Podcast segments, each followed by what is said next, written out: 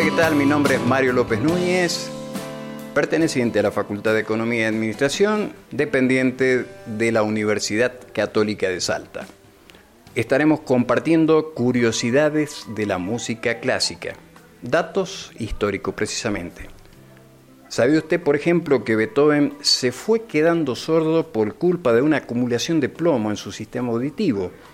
Y esto fue causado probablemente por ingerir agua del grifo de su residencia, ya que las tuberías en esa época eran de plomo, material que tenía alto contenido de arsénico, lo cual iba haciendo que perdiera su capacidad auditiva. Mozart llegó a dar clase de música a Beethoven por un corto periodo de tiempo y Mozart afirmó que algún día Beethoven llegaría a ser un gran músico. Acá vamos a encontrar otra curiosidad. El fenómeno del virtuosismo también alcanzó al piano. Figura como Salberg, Liszt o Chopin brillaban con luz propia en el París del siglo XIX. La fama de alguno de ellos fue tal que en 1837 hubo un famoso duelo entre los dos grandes genios del piano, en este caso Liszt y Salvers, que se enfrentaron en un famoso salón parisino. Ahora bien, nunca quedó claro quién fue el vencedor y el vencido de este singular duelo. Por supuesto que también vamos a encontrar algo de gran interés.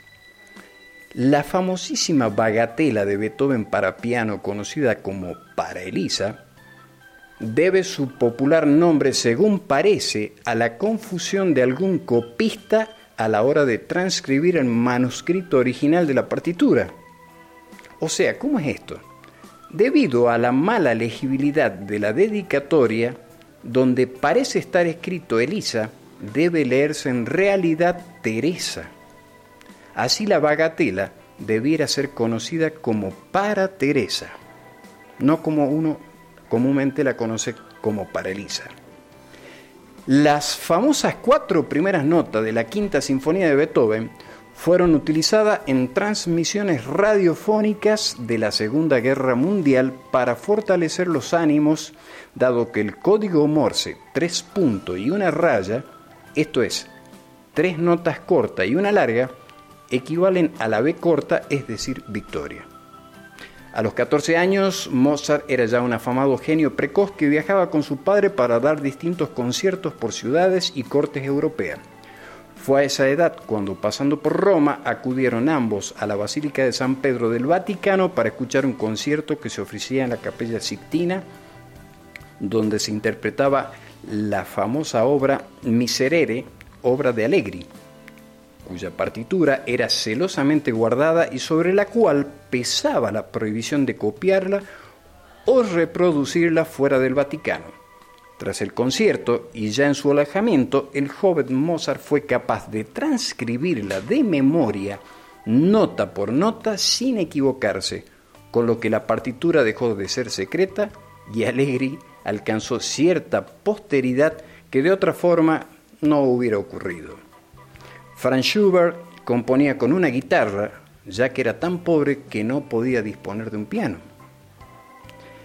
El compositor John Cage cuenta que en cierta ocasión entró en una cámara anenoica para hacer experimento en un ambiente en el que no se produjera ningún sonido y Cage escuchó con toda atención y llegó a la conclusión de que a pesar de todo oía dos sonidos, uno grave y otro agudo, los científicos le informaron de que el sonido grave era su propia sangre circulando y el agudo su sistema nervioso funcionando. Cage llegó a la conclusión de que el silencio no existe. Luciano Pavarotti fue uno de los grandes tenores del siglo XX, pero pocos conocían hasta hace poco que no sabía música, era incapaz de leer una partitura él decía, ya soy demasiado viejo para aprender. Entonces, ¿cómo es que lo hacía? Fácil. Él había hecho un sistema de códigos de símbolos y líneas de colores ascendentes y descendentes que indicaban la evolución de la melodía que le servía como recordatorio a la hora de interpretar. Y por último, en una cena celebrada en Berlín en honor a Brahms, el anfitrión propuso un brindis por el más grande de todos los compositores. Brahms se levantó de inmediato, alzando su copa, dijo, por Mozart. Hasta aquí llegamos, hasta un nuevo encuentro. Muchas gracias.